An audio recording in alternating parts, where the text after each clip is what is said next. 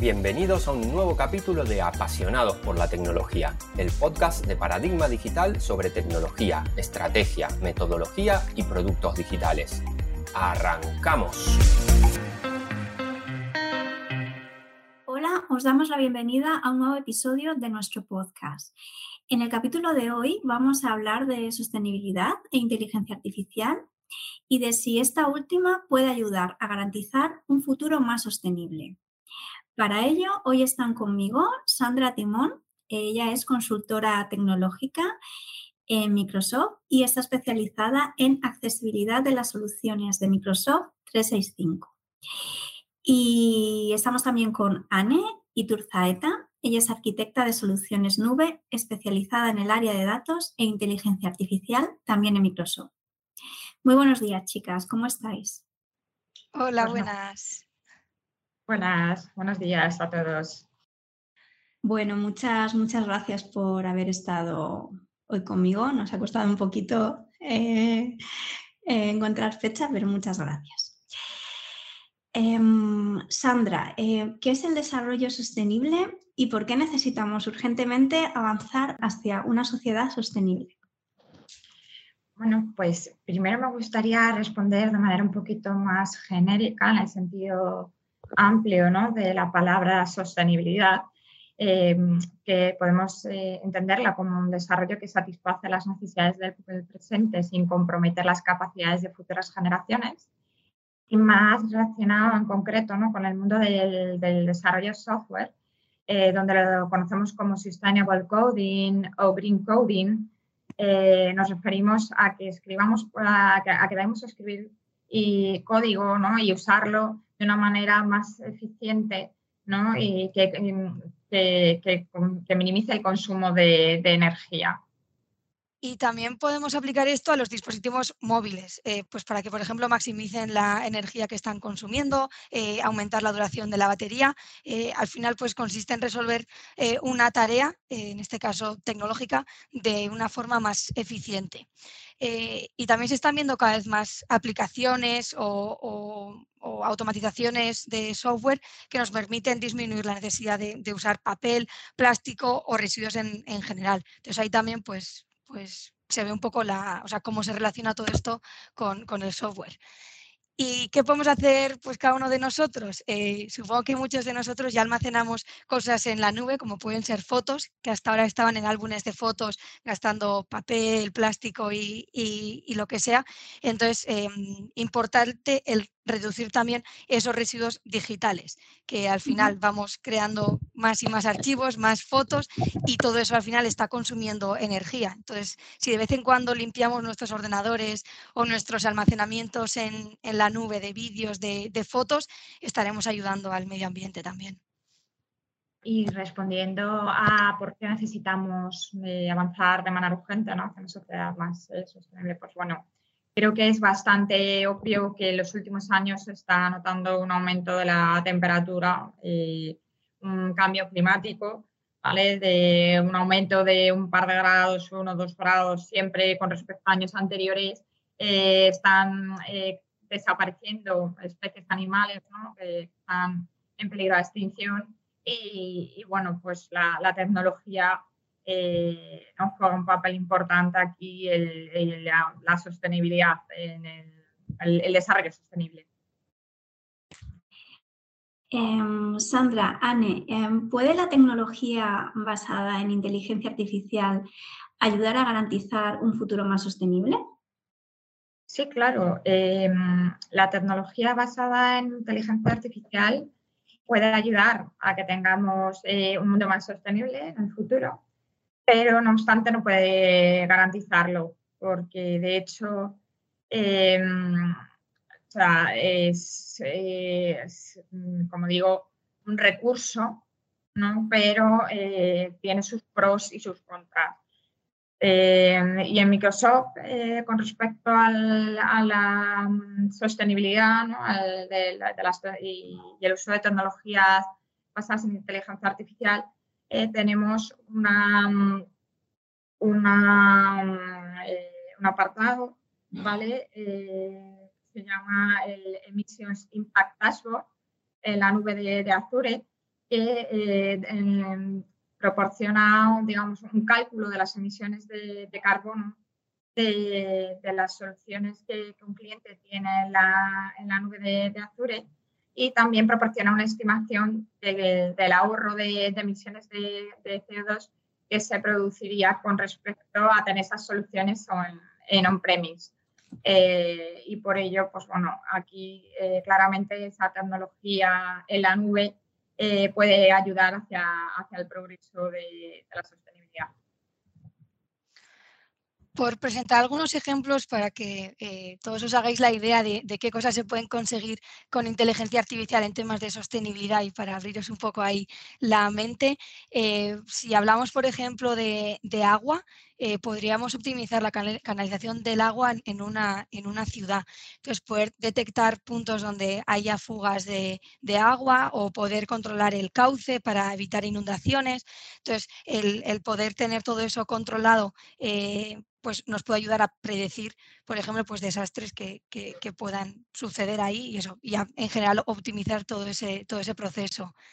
Si hablamos, por ejemplo, de bosques, pues podríamos detectar plagas eh, en, los árboles que tengamos y así evitar pues eso, enfermedades que lleven a que eh, ese, grupo de árboles o ese campo eh, pues tenga que ser quitado o, que no lo podamos usar para, el cultivo. Entonces aquí un ejemplo que tenemos muy concreto aquí en España es el Alone Forest. Es un proyecto que surgió de un hackathon que después me gustaría hablar un poco más de eso, pero no, ya, o ya os explicaré eso más adelante al final lo que eh, conseguimos con este proyecto es, utilizando la inteligencia artificial, poder detectar eh, los ataques de hongos defoliadores en los pinos de, Euskadi. Entonces, esto era un problema muy grande que en 2018 supuso pues, eh, un gran impacto y entonces lo que se quiere es, a partir de ahí, aprender que al final la inteligencia artificial consiste en aprender para que no sucedan episodios similares en el, en el futuro. Y esto, por ejemplo, pues eh, trabaja mucho con imágenes, de cómo ir detectando con drones eh, las imágenes de esos pinos para ver cuáles están infectados y, y cuáles no. Y como decía, predecir que no suceda en el futuro. Y, luego, por ejemplo, los animales, por comentar así eh, otro ejemplo. Entonces, podemos predecir con tecnología qué es lo que nos están diciendo, básicamente. O sea, eh, pues si pensáis, eh, os quiero hablar de un proyecto concreto de National Geographic con, con Microsoft que consiguieron entender a los elefantes. Eh, nosotros igual vemos un elefante y, puede emitir sonidos, puede levantar la trompa, puede hacer lo que sea, no lo entendemos. Pues con inteligencia artificial consiguieron entenderlo, eh, interpretar lo que nos querían decir y así, sobre todo, em, detectar eh, y poner ciertas alarmas cuando los elefantes nos estaban diciendo que estaban amenazados por cazadores furtivos. Y así lo que hacemos es salvar salvarlos a tiempo. Entonces, un caso también muy concreto de, de cómo un caso que era pues eh, casi imposible solo por humanos eh, y por biólogos eh, salvarlo, pues que la tecnología nos apoye y nos, y nos ayude ahí pues a, salvar los elefantes, por ejemplo. Y bueno, a mí me gustaría por mi parte añadir algunos ejemplos más, ¿no? tan relacionados a lo mejor con lo que es el medio ambiente y la naturaleza, pero sí un poco más con, el consumo de, de materiales que se puede utilizar la, inteligencia artificial para predecir eh, de manera más precisa las necesidades reales y acorde y así poder ser algo más eficientes en el consumo de, dichos materiales que, se producen. Y esto sería aplicable en, restaurantes, en hoteles, por ejemplo, para evitar que sobre demasiada comida, eh, comprar mm, los recursos que sean realmente más estrictamente necesarios, ¿vale? Y, así eh, optimizar también la, economía en, que invierten esos hoteles, esos restaurantes en, la compra de la adquisición de esos materiales, de esos recursos. Y bueno, y también pues eh, eh, otro ejemplo también relacionado con, con, medio ambiente y muy importante, ¿no? que hoy hablamos mucho de las energías renovables, es el poder optimizar el posicionamiento de las placas solares para aprovechar al máximo la radiación solar y, así, pues bueno, disponer de, esa energía limpia ¿no? y que, sea más asequible eh, y nos ayude a todos a aprovechar eh, su futuro más sostenible. Y bueno, en definitiva, eh, digamos que la inteligencia artificial pues, nos ayuda a entender patrones de la naturaleza, ¿no? Como, podéis observar en todos los ejemplos sobre los que hemos estado hablando hasta ahora mi compañera en ello, así poder prevenir desastres naturales eh, como plagas que ha comentado mi, mi compi, como por ejemplo la, erupción de La Palma, de la erupción volcánica, ¿vale? donde a través de la detección de ondas sísmicas eh, se podía predecir eh, cuándo podría tener lugar la, erupción volcánica y cuándo podría cesar y demás. Nos habéis dado ejemplos de cómo la inteligencia artificial nos puede ayudar, pero por otro lado, ¿puede dicha tecnología traer nuevos retos que dificulten conseguir dicho progreso? Sí, por supuesto que desafortunadamente eh, la tecnología puede suponer un, reto que, dificulte hacia, hacia el progreso en futuro sostenible, eh, porque al fin y al cabo el uso de, dicha tecnología requiere consumo de, energía y, y, eso es justo lo contrario al, objetivo que tenemos de reducir el, consumo de energía y las, y las emisiones de, de CO2 que dicho uso produciría. Sí, también diría que hay como otros retos más indirectos ¿no? en, en, todo este progreso, que es que para que la tecnología nos ayude en ese progreso eh, hacia el futuro más sostenible, eh, es necesario, bueno, primero encontrar a gente que tenga los conocimientos técnicos necesarios para poder eh, crear todos estos modelos, todos estos proyectos que, como, los que estábamos comentando. y además existe el reto incluso más grande, que es el de los datos. Entonces, no existe inteligencia artificial si no hay datos. Entonces, eso, por, por ejemplo, pues a corto plazo, pues puede ser un gran reto el encontrar, pues al final, muchos datos datos, de, alta calidad, representativos, eh, que sean justos. Eh, entonces, pues ahí también hay, un gran reto, supongo, más relacionado con la inteligencia artificial en sí, en sí misma, diría. Parece que la investigación de los múltiples beneficios de la inteligencia artificial eh, para abordar desafíos climáticos ha cogido ritmo. Aparte del clima, eh, ¿qué otros usos podemos encontrar? Bueno, pues em, eh, hay muchos otros eh, usos, como comentabas. de hecho, la ONU declara 17 objetivos de desarrollo sostenible, que por supuesto, aparte de, de incluir el objetivo relacionado más con el clima, también habla, por ejemplo, de trabajo decente y crecimiento económico, de buena, eh, de buena salud y bienestar, de calidad en la educación, de industria, innovación, infraestructura y otras muchas más. Y en todas estas áreas, además de, las que ya hemos eh, comentado al principio, ¿no? Eh, más relacionadas con el clima y el medio ambiente, la inteligencia artificial y la tecnología juegan un papel clave para contribuir a ese futuro más sostenible. Y de hecho, eh, para que, mm, eh, por ejemplo, eh, podamos alcanzar el objetivo de trabajo decente ¿no? de la ONU, es necesario que las empresas pues, que sean más inclusivas y que todos los trabajadores puedan, puedan desempeñar su, su labor de manera eficiente ¿no? y productiva.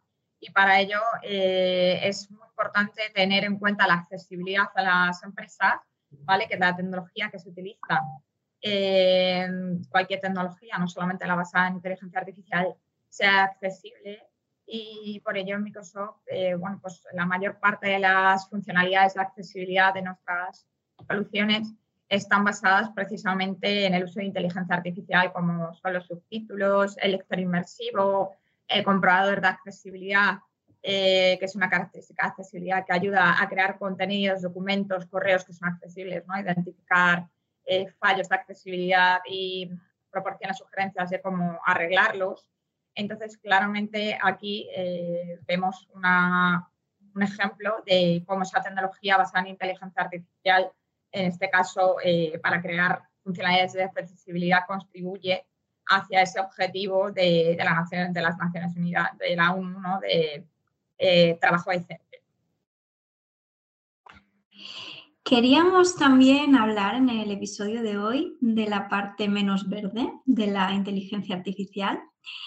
En los últimos años se han duplicado eh, la potencia de cálculo necesaria y la cantidad de datos para entrenar a, la IA. Este hecho no solo se traduce en la explosión de las emisiones de carbono, sino que además perjudica eh, seriamente a los laboratorios con menos presupuesto, porque al final no pueden competir con los más ricos. Esto es clave, ¿verdad, Anne? Sí, yo creo que, hay que hablar de esto y que es necesario también ver esta cara un poco más oculta, eh, más oscura de, todo este progreso. Entonces, yo creo que por una parte los centros de datos eh, tienen que ser eso, lo más sostenible y amigables con el planeta que se, que se pueda. Y aquí, por alojar un poco de luz, sí que se están haciendo ya muchos progresos. Entonces, por ejemplo, ya hay centros de datos dentro del agua, que eso al final permite menos gasto de energía de enfriamiento. Al final los centros de datos son un grupo muy grande, miles de servidores, de ordenadores, entonces todo eso hay que enfriarlo y al final mantenerlo fresco. Eh, entonces esa energía pues se puede reducir eh, poniendo esos servidores dentro del agua. O también utilizar energías renovables, pues poner placas solares en los centros de datos, energía eólica, pues dependiendo un poco de, del lugar físico donde se encuentran esos centros de datos, pues eh, utilizar eso, pues diferentes tipos de, de energías renovables. Y luego, en cuanto al poder adquisitivo de las empresas, pues para poder acceder a esta tecnología, eh, es cierto que esto puede llevar a grandes desigualdades y, esto también es, necesario que lo, que lo hablemos. Entonces, no podemos permitir que la inteligencia artificial esté solo en manos de, unos pocos y de esos pocos que puedan pagarlo, eh, sino que es necesario que se democratice y que se garantice su acceso pues, a cualquier empresa privada e incluso al, eso, al sector público, centros de investigación, centros de enseñanza, universidades, así como incluso a toda la ciudadanía, me atrevería a decir. Entonces, al final es el, crear eh, todos estos proyectos, todo este progreso entre todos y para el beneficio de todos, diría. A mí me gustaría saber también si habéis participado en algún proyecto de inteligencia artificial y sostenibilidad y si nos podríais contar un poco vuestra experiencia. Pues eh, por mi parte sí, he participado eh, y sigo participando. Estoy trabajando en un, proyecto interno para mi empresa eh, iniciamos en un hackathon para desarrollar una aplicación que, que, fomenta, eh, que fomente el crecimiento profesional de los empleados y que facilite la incorporación de, empleados con, con discapacidad. Eh, y bueno, un poco el objetivo de esta aplicación, de acuerdo, o el, público de o la audiencia a la que va a destinar esta aplicación es a los empleados internos.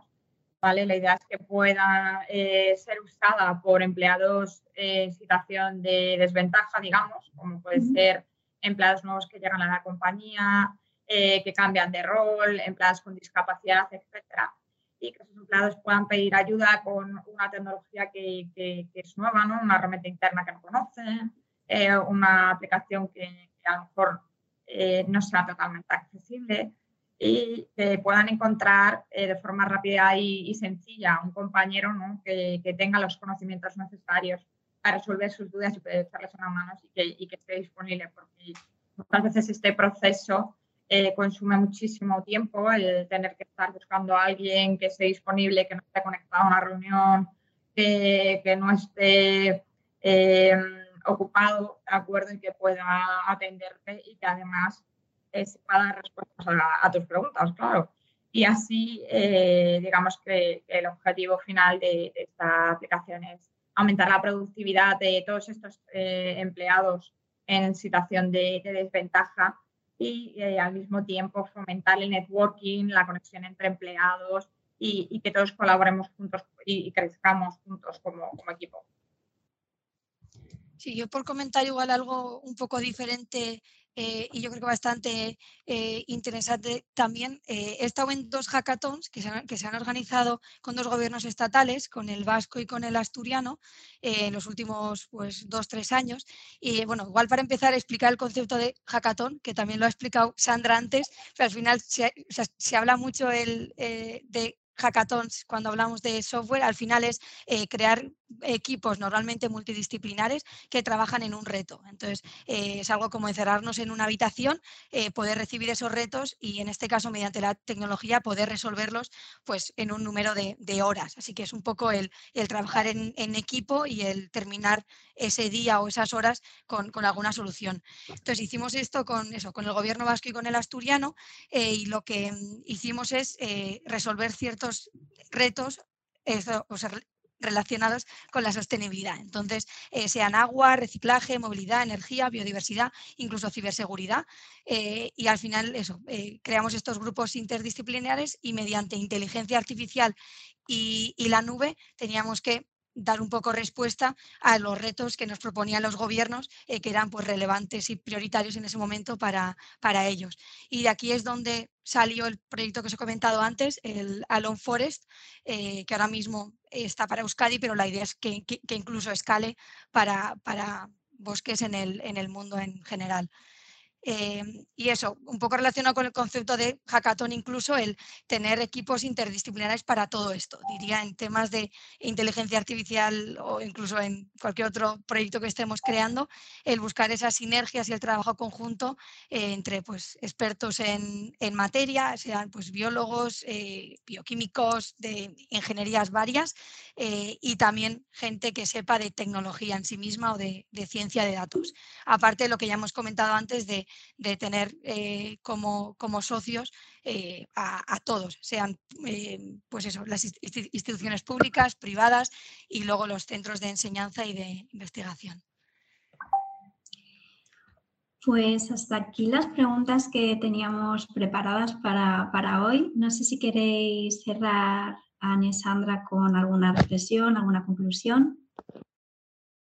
Pues em, yo creo que mm, Anne y yo debatiendo sobre el tema de la sostenibilidad hemos estado de acuerdo las dos en que eh, para nosotras hay dos eh, conclusiones principales de acuerdo en todo este en toda esta temática. Y es que por un lado pues la tecnología basada en inteligencia artificial eh, por supuesto que va a ayudar en el progreso hacia un futuro más sostenible como hemos comentado al principio pero que al mismo tiempo puede resultar, eh, suponer un reto, ¿vale? Porque requiere el consumo, el consumo de energía y por tanto eh, se producen emisiones de, CO2, lo que ya hemos dicho, ¿no? que va en contra de, los objetivos de precisamente reducir esas emisiones de carbono, por lo que es necesario que, seamos responsables y que encontremos un equilibrio entre el uso de, de la tecnología y, y el cuidado del planeta, teniendo en cuenta las emisiones de, CO2 que produce ese uso de la tecnología. Y por otro lado, pues hemos detectado, identificado, revisando los, los objetivos de, de, la ONU, que existen dependencias entre, entre dichos objetivos de sostenibilidad y que muchas veces es necesario que se alcance algún objetivo para después poder lograr otro.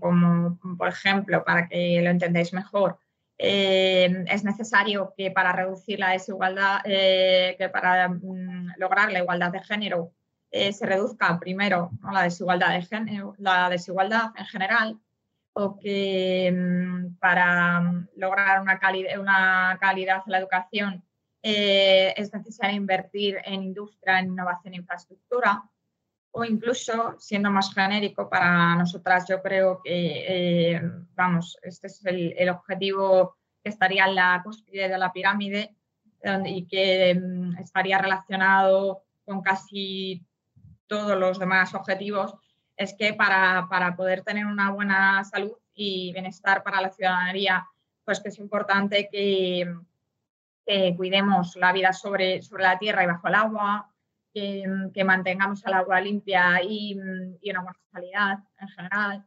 eh, que dispongamos de energía renovable y asequible eh, y, como digo, pues otros muchos objetivos que deberíamos de lograr primero para poder llegar a, una buena salud y bienestar para todo el mundo. Así que, como veis, pues eh, existen interdependencias entre, entre los objetivos y, y esto significa ¿no? que, que, al final pues unos objetivos se construyen sobre otros.